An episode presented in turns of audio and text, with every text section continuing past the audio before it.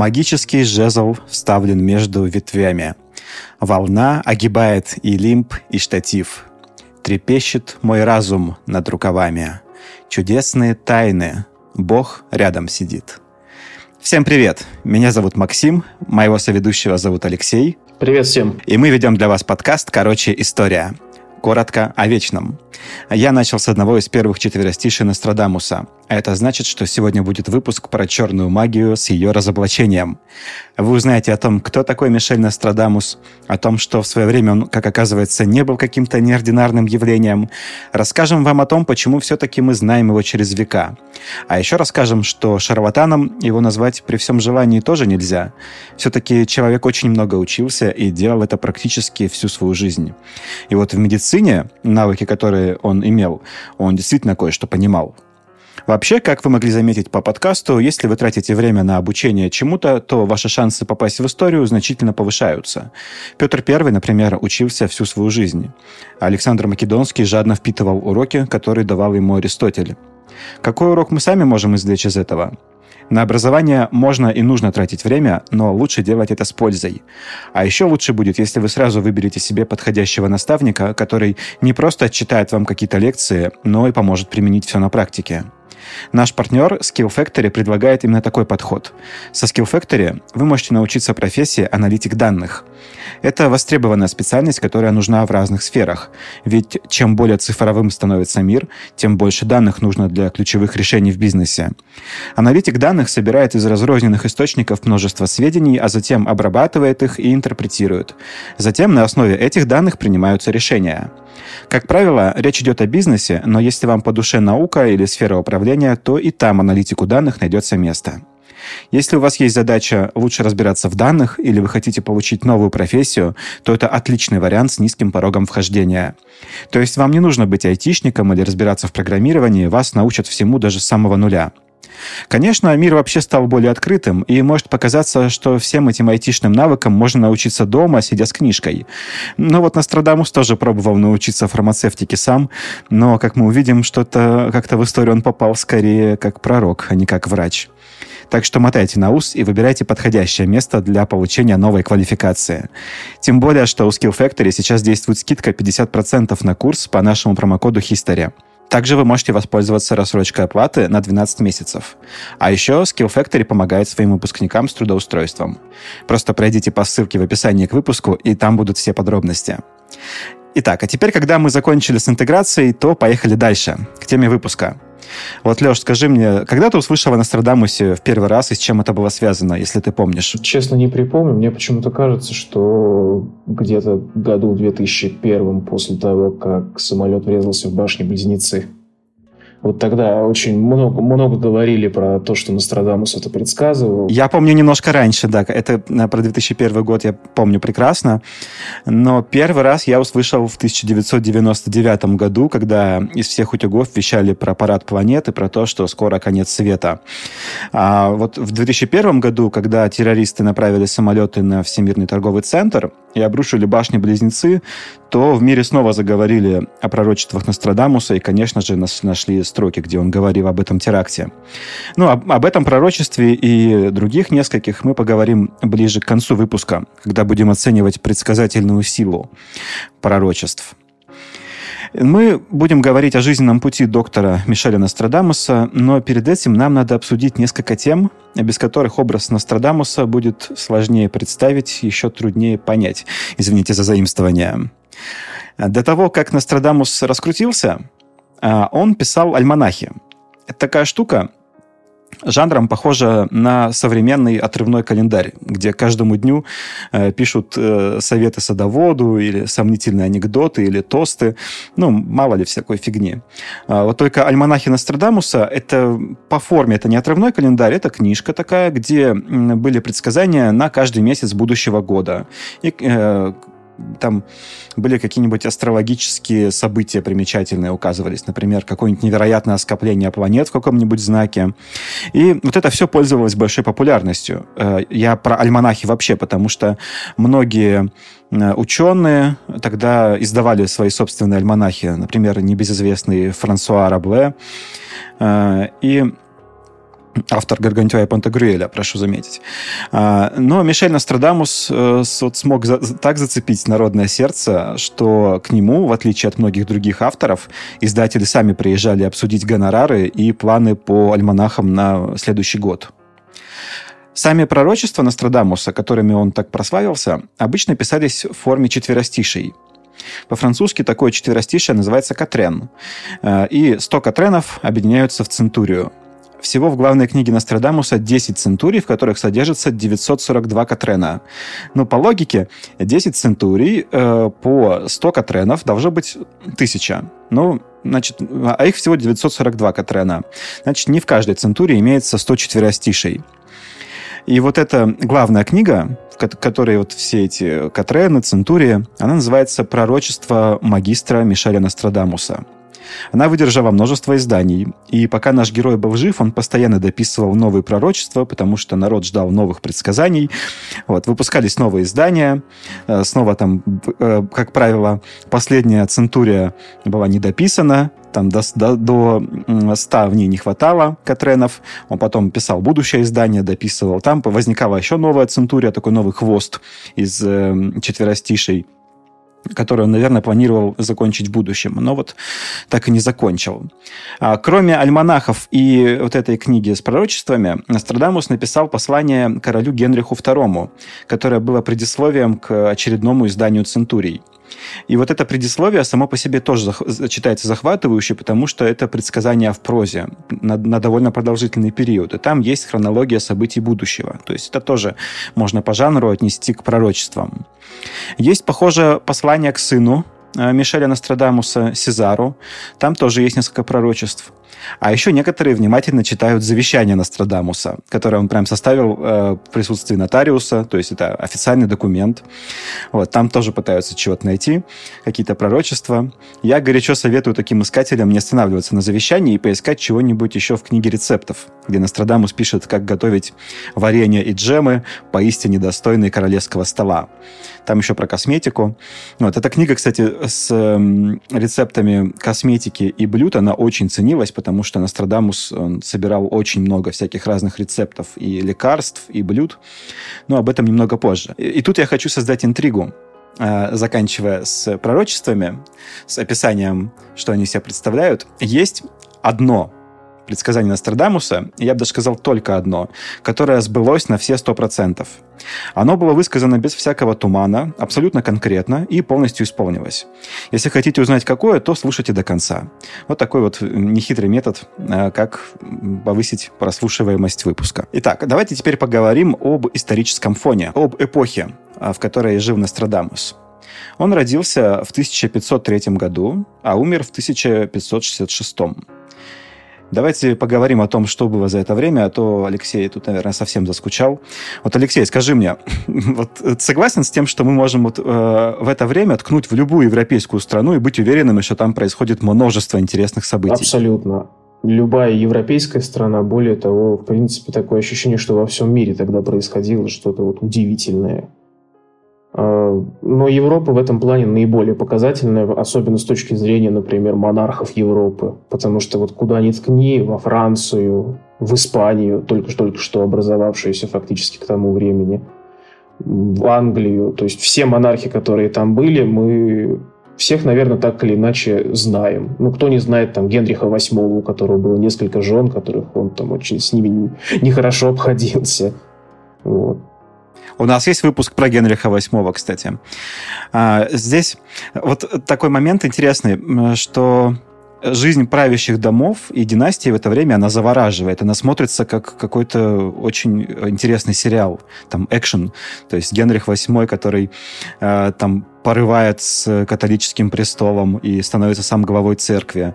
Э, во Франции у нас э, правит король Генрих II. Ну, как Генрих, это у нас так принято произносить его имя. Все-таки правильнее будет называть его Анри II. Но я буду и так, и так э, говорить. Он относился к династии Валуа, э, был женат на Екатерине Медичи, женщине, которой надо делать вообще отдельный выпуск, я считаю. Да, очень интересная особа. У них было восемь детей. и многие из них умерли молодыми или прям очень молодыми. Некоторые прям были мертворожденными. И трое их сыновей последовательно, один за одним, становились королями Франции. Это тоже само по себе а, завораживает. Оно выглядит как, э, такое, как, как будто проклятие на какое-то наложили на семью. Ну, именно поэтому она и интересовалась астрологией, черной магией, мистикой, потому что она действительно считала, что ее прокляли.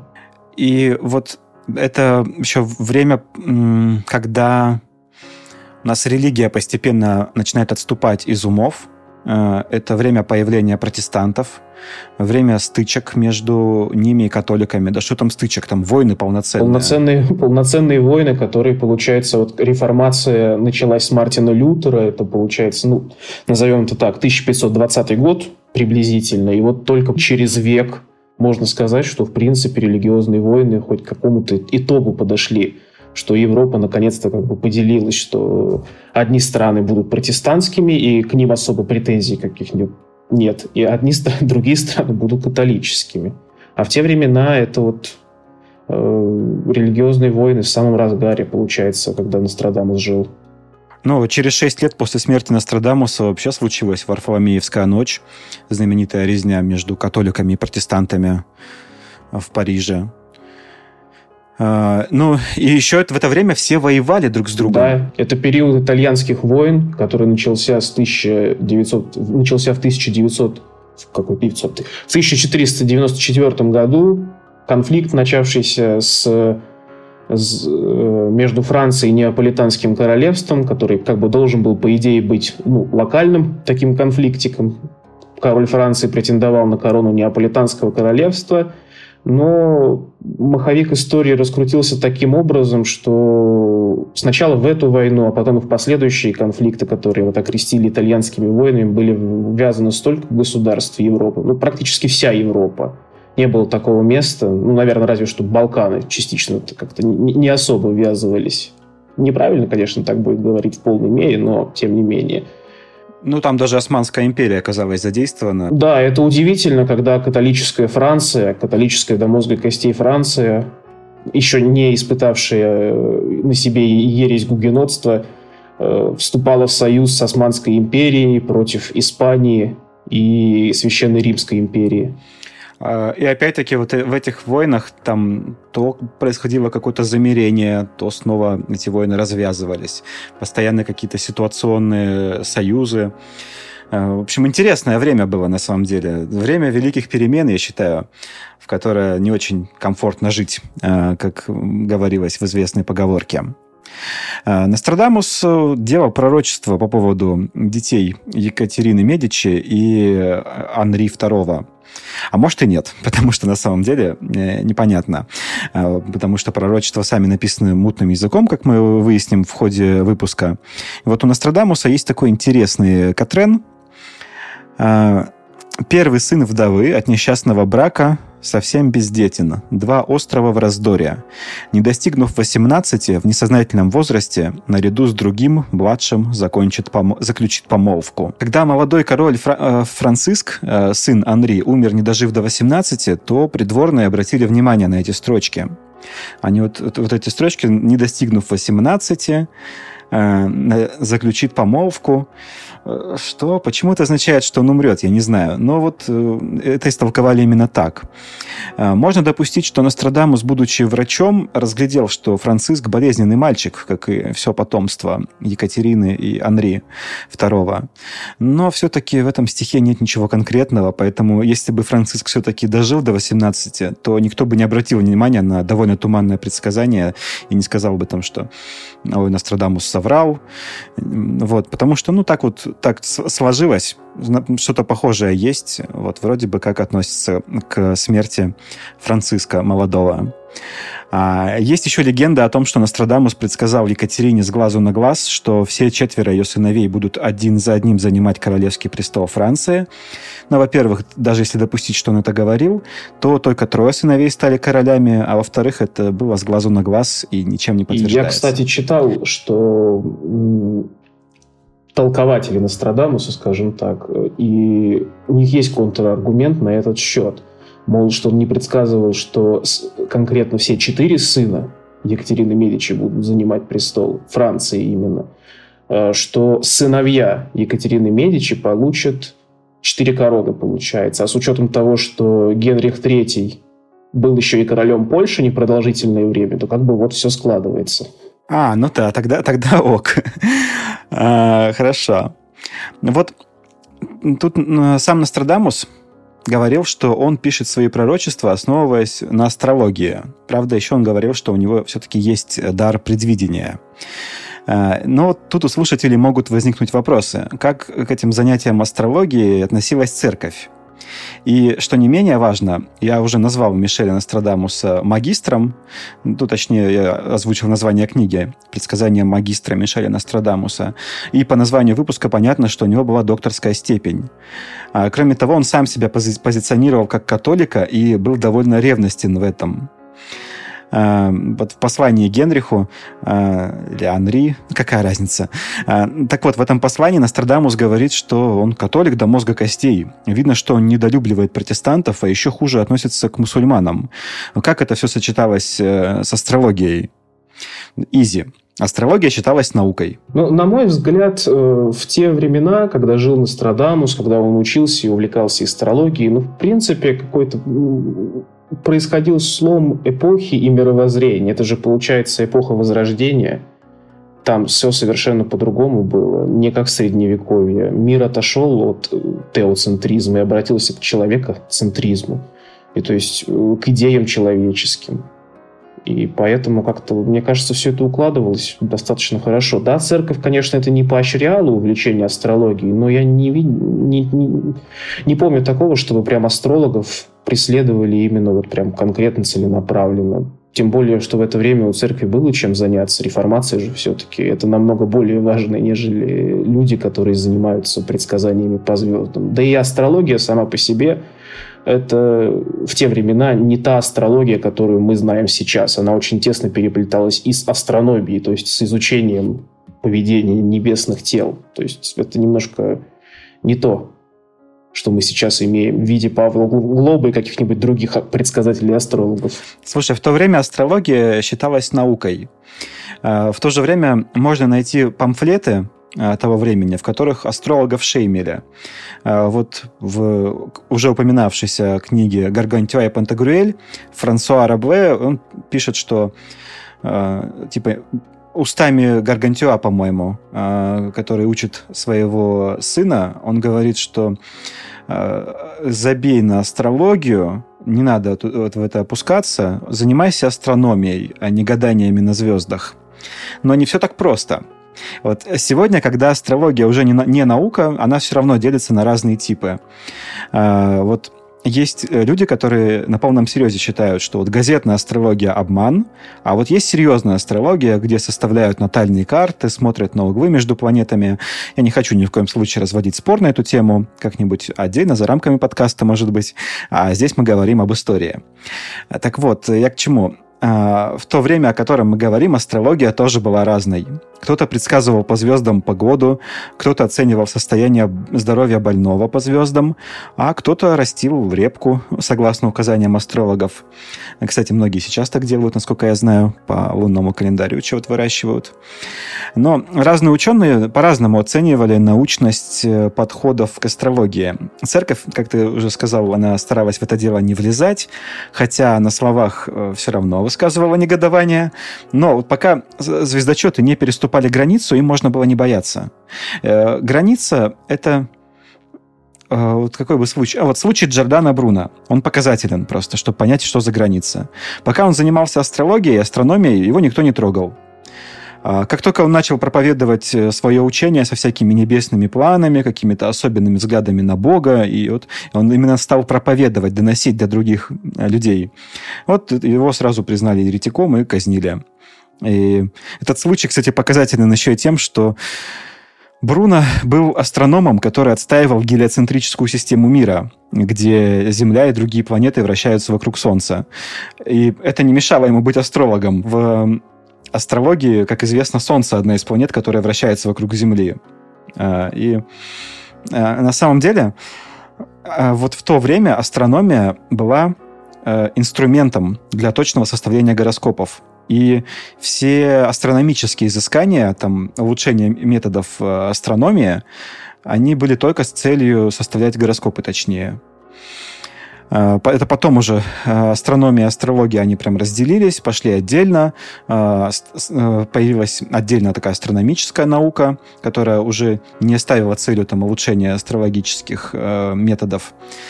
Вот.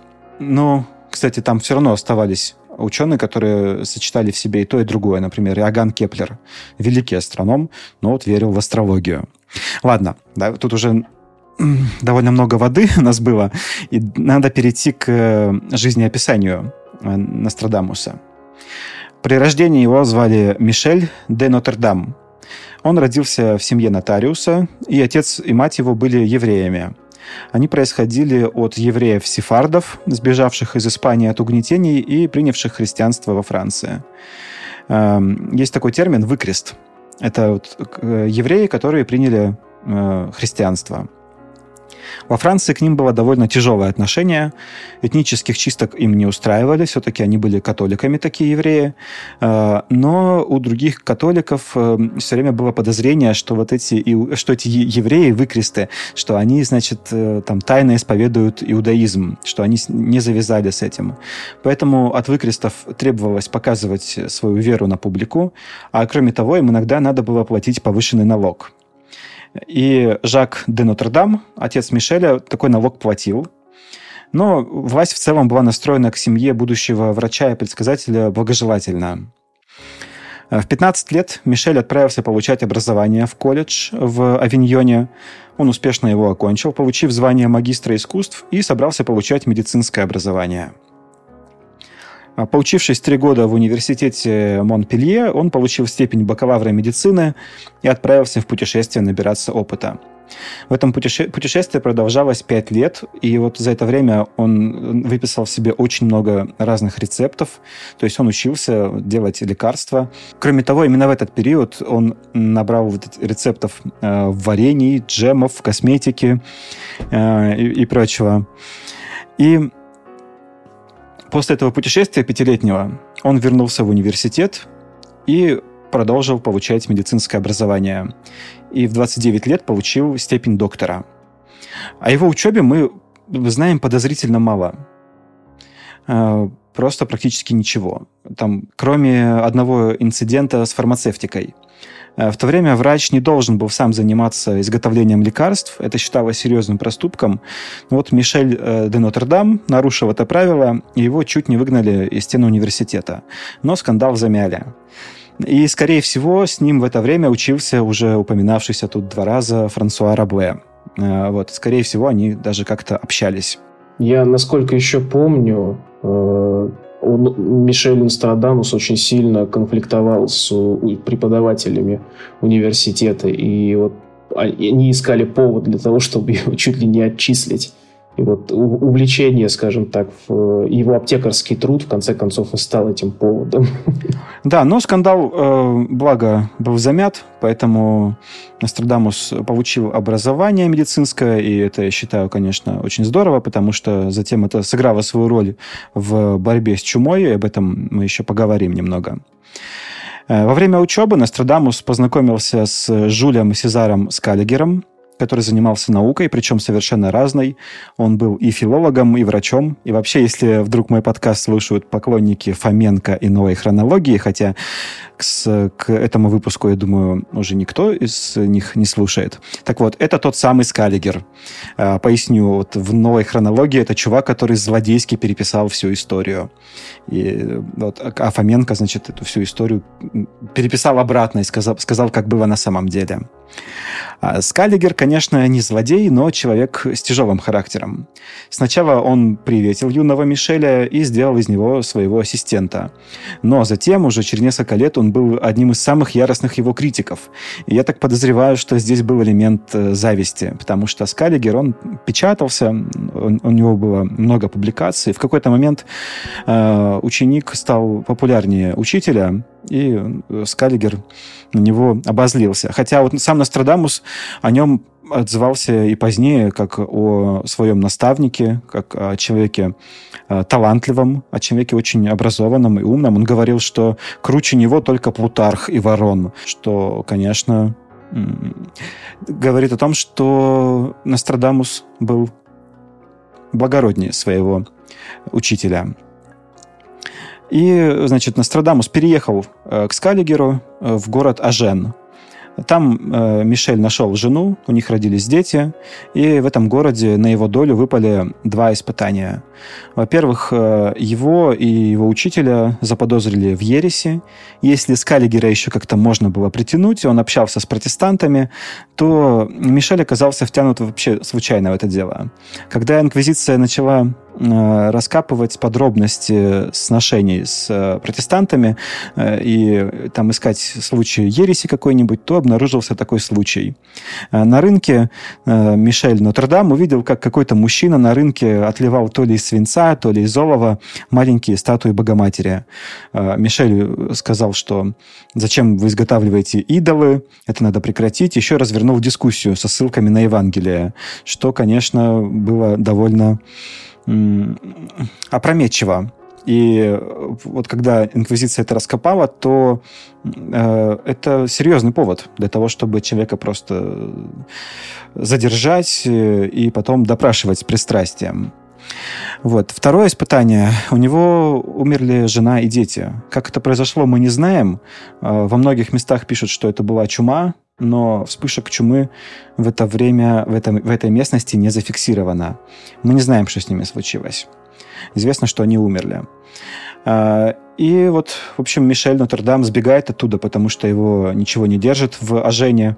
И разделенность Франции на провинции позволяла ему сбежать на друг, там, в другой конец страны и не переживать, что его поймают. Потому что он же не разбойник, ну, там, подумаешь, какой-то инцидент был такой полуеретический. А, и вот он путешествует по Франции, стараясь не возвращаться в Ажен. А, вот. И вот этот период, когда он путешествует а, между Аженом и городом Салон, где он осел в итоге, там прям придумывают, что Нострадамус путешествовал и в Египет, и в Иран, и куда угодно. Там набирался какой-то древней премудрости. Ну, скорее всего, он путешествовал только в Италию. Да, да, это правда. А, по факту он практиковал как врач, набирался опыта. А, именно к этому периоду странствий относится легенда о том, что Нострадамус сделал пророчество, что станет с двумя поросятами. Э, слышал, Алексей, про это пророчество? Я вообще слышал, что он чуть ли не в детстве его, это пророчество. Ну, то есть разные же трактовки истории и жизни Нострадамуса есть. Я услышал, что в детстве он это предсказывал, что произойдет с двумя поросятами. Ну, а я читал, э, что он остановился э, как врач в доме некоего Де Флоренвилля э, и увидел двух поросят в загоне и сказал, что, значит, белого съест волк.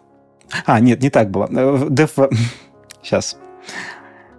Нострадамус остановился как врач в доме человека по фамилии де Флоренвиль, э, и этот де Флоренвиль спросил Мишеля, э, что будет с двумя поросятами, которые у него в загоне. Э, и, значит, Нострадамус, будущий предсказатель, а если верить легенде, то уже к этому моменту пророк, он сказал, что, значит, белого съест волк, а черного съедят за ужином. Де Флоренвиль решил что надо как-то здесь испортить э, эту картину. Э, и приказал повару э, заколоть белого поросенка вместо черного. И за ужином значит, де Флоренвиль решил проверить. Спросил Нострадамуса. Сказал, что вот пророчество не сбылось. А Нострадамус сказал, не-не, все сбылось вызвали повара для того, чтобы он сказал, какой, какой поросенок был приготовлен. И выяснилось, что повар заколол таки черного поросенка, потому что другого съел волк, а что-то подавать на ужин нужно было. Ну, это, конечно, легенда, потому что никакого э, документального подтверждения этому нет. Э, в общем, это просто э, из нарративных источников. Э, а вот что точно не легенда, так это то, что Нострадамус боролся с эпидемией чумы. И именно поэтому надо все-таки отдать должное преподавателям из Академии Монпелье, что они выпустили такого э, ученика. Э, это было в 1544 году в столице Прованса, Эксе. Нострадамусу удалось выжить, и в 44 года свои он осел в том же самом Провансе, но в городе Салон-де-Кро. Там он женился во второй раз, и в 1549 году он наконец-то начинает пророчествовать. Э, вот он начинает издавать альманахи, о которых мы уже говорили. В альманахах были и стихи, и предсказания в прозе. И вот зацените слог э, в паре предсказаний. Планеты, собравшиеся в западной части неба, предвещают нам некие зловещие события, которым суждено случиться в этом месяце и следующем, столь изощренные, что у меня, держащего перо в руке, слезы наворачиваются на глаза. Это произойдет в пределах Франции от Лиона до Парижа. Кто решит, что это очень далеко, тот будет нашептывать, что это случится далеко. Однако это случится ближе, чем ему хотелось бы.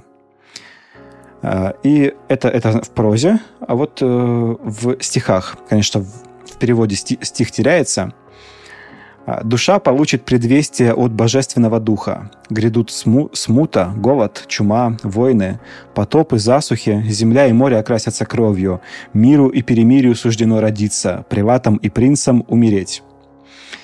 А, вот, очень непонятно все, очень неопределенно, но понятно, что что-то страшное происходит, как в том э, меме. Страшно, очень страшно, мы не знаем, что это такое. А, в 1555 году Нострадамус опубликовал книгу, которая принесла ему великую славу. Пророчество магистра Мишеля Нострадамуса. В принципе, мы о ней уже говорили, о том, что она себя представляет. Здесь важно отметить, что после издания этой книги его приглашают к королевскому двору. А, и тут есть разные объяснения, почему его позвали. А, многие поклонники Нострадамуса, они вот считают, что король и королева так впечатлились предсказаниями, что хотели поговорить подробнее с их, с их автором. Но причина, скорее всего, гораздо более прозаичная. В альманахе на 1555 год Нострадамус писал – Королю следует остерегаться человека или группы людей, преследующих такие цели, что я не осмеливаюсь изложить на письме то, что показывают звезды в согласии с оккультной философией. То есть королю надо было остерегаться непонятно кого. А, э, только я знаю кого, но не скажу. Э, в общем, по этому поводу его вызывают, видимо, поговорить поподробнее, кого надо остерегаться. Э, поездка была довольно сомнительной в плане перспектив. Нострадамус получил от королевской семьи в подарок кое-какие деньги, которые на самом деле еле перекрыли затраты на дорогу. Несмотря на то, что вот его сын Сезар потом пишет, что, значит, папка так круто съездил э, к королю и королеве, они, значит, его там одежд каких-то богатых понадавали и прочее. Но вот сам Нострадамус пишет об этом без, без особого восторга. И он, конечно, э, воздает должное королю и королеве, что они, значит, э, одарили его, одарили его каким-то, э, какими-то деньгами. Но в то же время он пишет и то, сколько денег он потратил на дорогу. Там становится понятно, что как-то все-таки еле-еле он в плюс ушел от, этого, от этой поездки.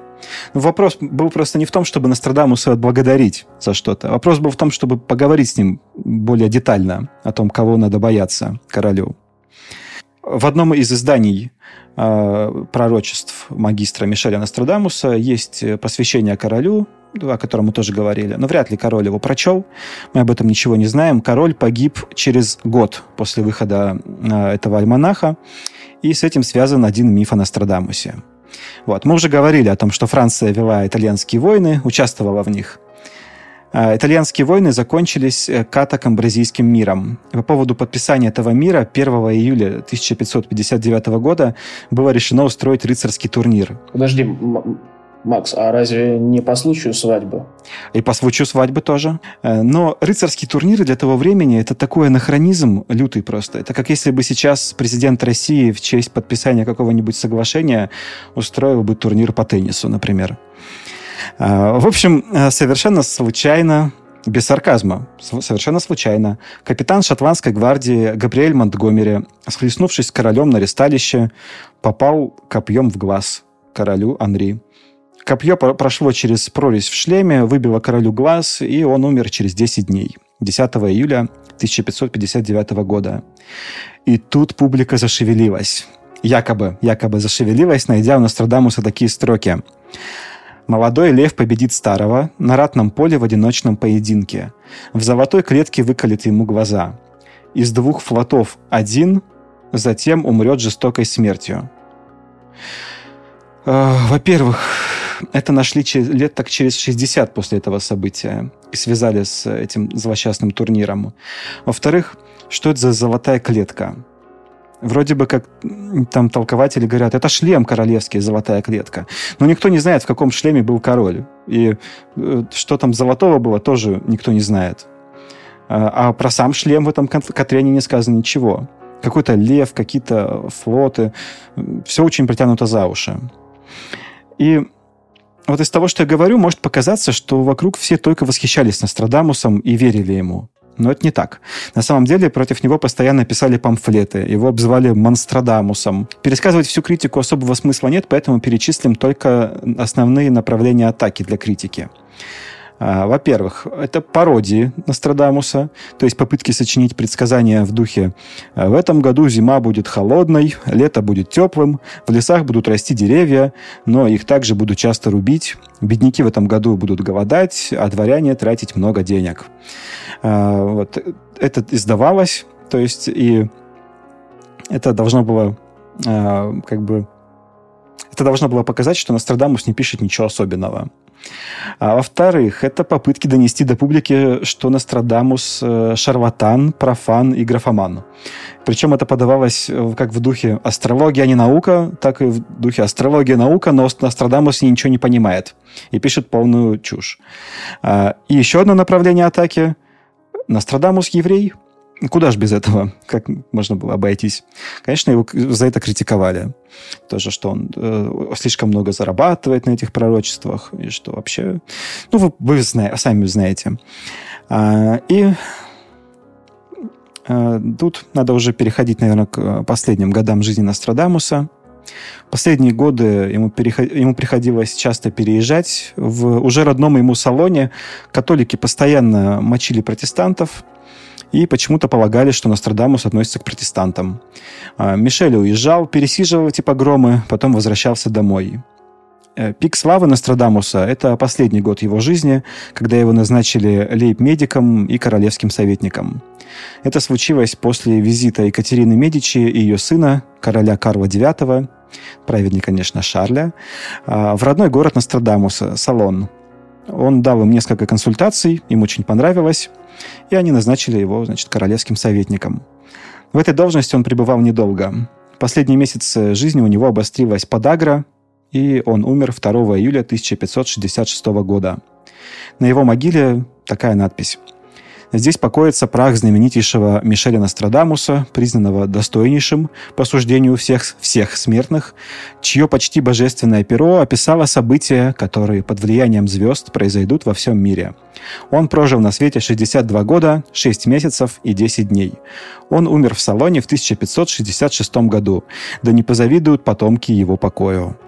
Анна Памсар исполнила свой обет лучшему из мужей. Могила до сих пор в наличии, в том же самом городе, хотя во время французской революции ее перенесли. И, и вот с тех самых пор кто-нибудь регулярно почитывает Катрена и находит там все подряд. Э, от Наполеона до Сталина, Полпота, кого угодно. Давайте посмотрим на парочку Катренов, которые вроде как хорошо описывают предсказанные события, про которые есть э, какое-то такое общественное представление, что Нострадамус там очень хорошо угадал. Во-первых, надо вот начать с какой-нибудь древности, э, с, точнее, с той же самой эпохи Возрождения. Э, в 1565 году случилась великая осада Мальты османами. Засевшие на Мальте госпитальеры отбили остров и очень сильно понизили боеспособность османов. Значимость этого была настолько большой, что это событие назвали там чуть ли не последним крестовым походом. Под это дело, конечно, нашли Катрен. А, Катрен такой.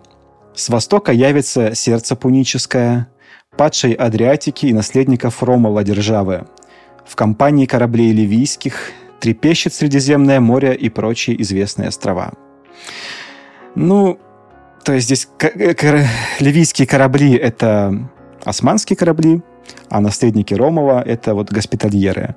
Но при Нострадамусе Османская империя и так представляла угрозу и стремилась, как обычно, расширить свои владения. Кроме того, тут опять все написано очень туманным языком. Э, так что можно под этот стих подыскать что-нибудь из новейшей истории, я, мне кажется, и будет тоже хорошо сочетаться. А вот еще, вот еще. Когда носилки опрокинуты вихрем, а лица покрыты мантиями, республики станут досаждать новые люди. Тогда белые и красные будут судить противоположно.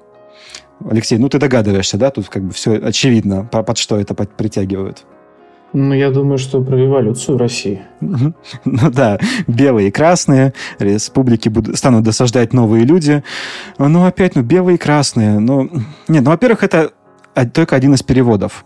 Я читал разные переводы этого Катрена, потому что я не знаю старофранцузский и ничего не понял. Но красные и белые это могут быть вообще разные ребята. Тут же нет ничего ни про лысого или усатого мужиков. Вот. Э, это красные и белые, мало ли. Война алая и белая роза была ну, до Нострадамуса. Да, точно, точно вот. так же. Дальше. А, на 45 градусе загорится небо пламя достигает великого нового города. Немедленно поднимается огромное пламя, когда они хотят иметь подтверждение от норманцев. Это вот то, с чего мы начинали. Это под это с этим соотносят 2001 год и атаку на Всемирный торговый центр. А здесь про пламя достигает великого, великого нового города. Ну, под это, конечно, притягивают Нью-Йорк. Потому что он новый. Но тоже э, вот не... Но опять-таки это э, все очень мутно, очень туманные строчки. И вот только от нового города и вот, значит, загорится небо, э, это только, только вот это подходит. Ну, опять же, это можно любой город, новый город. Ну, то есть нов, Новгородов в мире-то достаточно много. Э, что за норманцы? Непонятно. Там прошло уже сколько, там, 20 лет с момента, и никаких новых подробностей не появилось, поэтому э, я бы не стал это соотносить с... Э, я бы не стал считать, что Нострадамус э, что-то тут угадал. Даже, даже, даже попадания нет, даже у, у, какого-то угадывания. А все остальные строчки, которые там находят у Нострадамуса и публикуют там про Всемирный торговый центр, там про железных птиц есть какие-то строчки, это выдумки. Это Нострадамус такого не писал. Еще говорят, что Нострадамус предсказал приход к власти Гитлера. Но вообще у него встречается персонаж по имени Гистер, что происходит от латинского названия Дуная. Вы могли слышать это слово как «истер».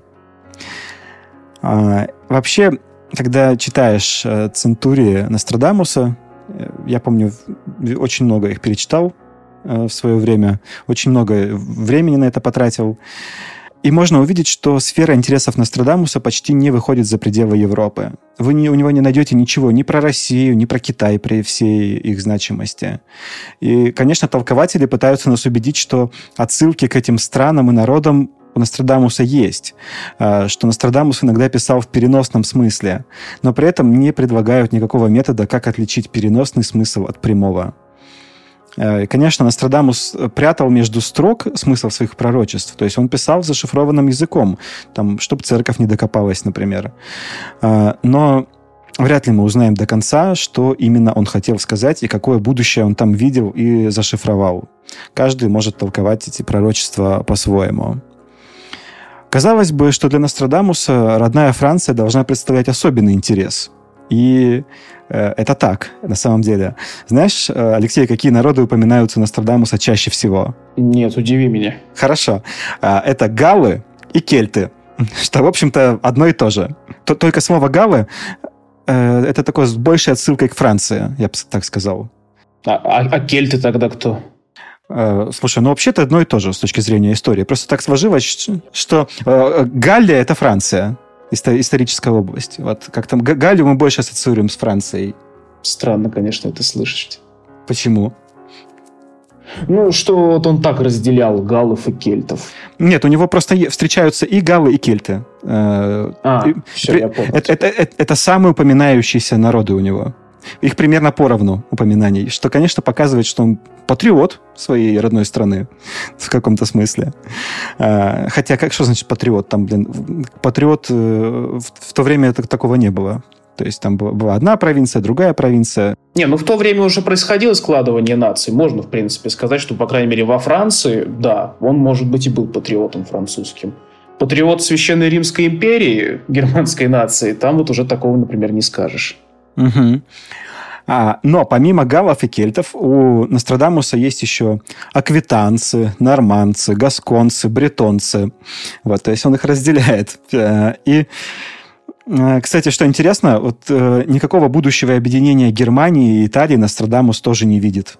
И продолжает называть их именами, как правило, варварских э, или латинских племен, соответственно. То есть у него там встречаются кимвры, тевтоны, тюрингцы, фризы. А что касается итальянцев, сабины, тосканцы, тиренцы. Э, вот, то есть э, таких значимых событий, как объединение Германии, объединение Италии, он тоже не угадал не было такого. То есть он не видел этого. А, есть у Нострадамуса упоминание 1792 года. И, видя его интерес к родной Франции, я очень смутился от того, что как он упомянул это 1792 год, в каком контексте, и что кто-то после этого по-прежнему верит в силу пророчеств. Вот что он пишет. А, После соединения Юпитера и Меркурия в квадратуре Марса и Меркурия голова дракона соединится с Солнцем и Юпитером. Сей год протечет в мире без всяких затмений. Однако его начало будет отмечено такими жестокими гонениями на христианскую церковь, каких не бывало даже в Африке. Случится это до 1792 года, и все воспримут это как начало времени обновления. Народ Рима расправит плечи и разгонит тьму, вернув себе частично свой давний блеск. Это не потребует великих переделов или изменений. Ну и все. Таким образом, предсказатель как-то проглядел французскую революцию. Алексей, вот скажи, ты увидел здесь что-нибудь про французскую революцию? Абсолютно нет. Все, все, все же должно было хорошо идти. Да, вот он пишет, э, все воспримут это как начало времени обновления. Я такой, ну давай, ну давай, ищи, ну, ну, ну. И он, народ Рима расправит плечи. Понятно. Ладно. А, вот. В том же тексте а, пророк пишет королю вот что – есть, если, однако, я где-либо ошибся в расчетах времени совершения будущих событий или в другом месте, это произведет неблагоприятное впечатление на вас, ваше королевское величество, прошу со свойственным вам великодушием простить меня. Давайте же и мы будем по-королевски великодушны к Мишелю Нострадамусу и не будем отнимать у него все-таки заслуженного, а именно славы смелого борца с чумой. Ведь в этом деле он действительно был мужественным и преданным своему ремеслу. А, кстати, про сбывшееся пророчество. Я обещал. А, в письме королю Генриху Мишель Нострадамус пишет вот что. «После моей смерти мои труды будут цениться гораздо больше, чем при моей жизни». Вот. И это истинная правда. Надеюсь, я разбудил в вас интерес, а не убил его. Нострадамус интересен и без мистики, если пытаться понять, что он хотел сказать. А он много писал довольно явно про возможный будущий расцвет Венеции, Э, про Османскую империю, опасаясь ее расширения, про кризис католической церкви. Это вполне себе нормальные страхи и чаяния для человека того времени. Так что, подводя итог, я хочу сказать, что Нострадамус – истинное дитя своего времени. Ну, а на этом, я думаю, что мы будем заканчивать выпуск. Такой он получился с разоблачениями, но и много цитат. И как обычно, я хочу поблагодарить всех, кто нас слушает, всех, кто подписывается на нас, э, комментирует, ставит лайки. Я по-прежнему настаиваю на том, чтобы, если вам понравилось, вы написали бы комментарии в iTunes или там, где вы слушаете, там, в Кастбоксе, э, потому что это помогает продвижению подкаста. А если вам что-то не понравилось, и вы хотите, чтобы мы чего-то исправили, то пишите лучше на почту, так будет продуктивней, так мы это увидим и, и задумаемся. А, и, конечно же, я хочу поблагодарить наших патронов, которые получат этот выпуск раньше, и вместе с которыми мы вместе думаем над темами. Э, присоединяйтесь к нашему сообществу, если хотите поучаствовать в создании подкаста и поблагодарить нас за работу. А на этом я заканчиваю. Услышимся в следующем выпуске. Всем пока. Пока.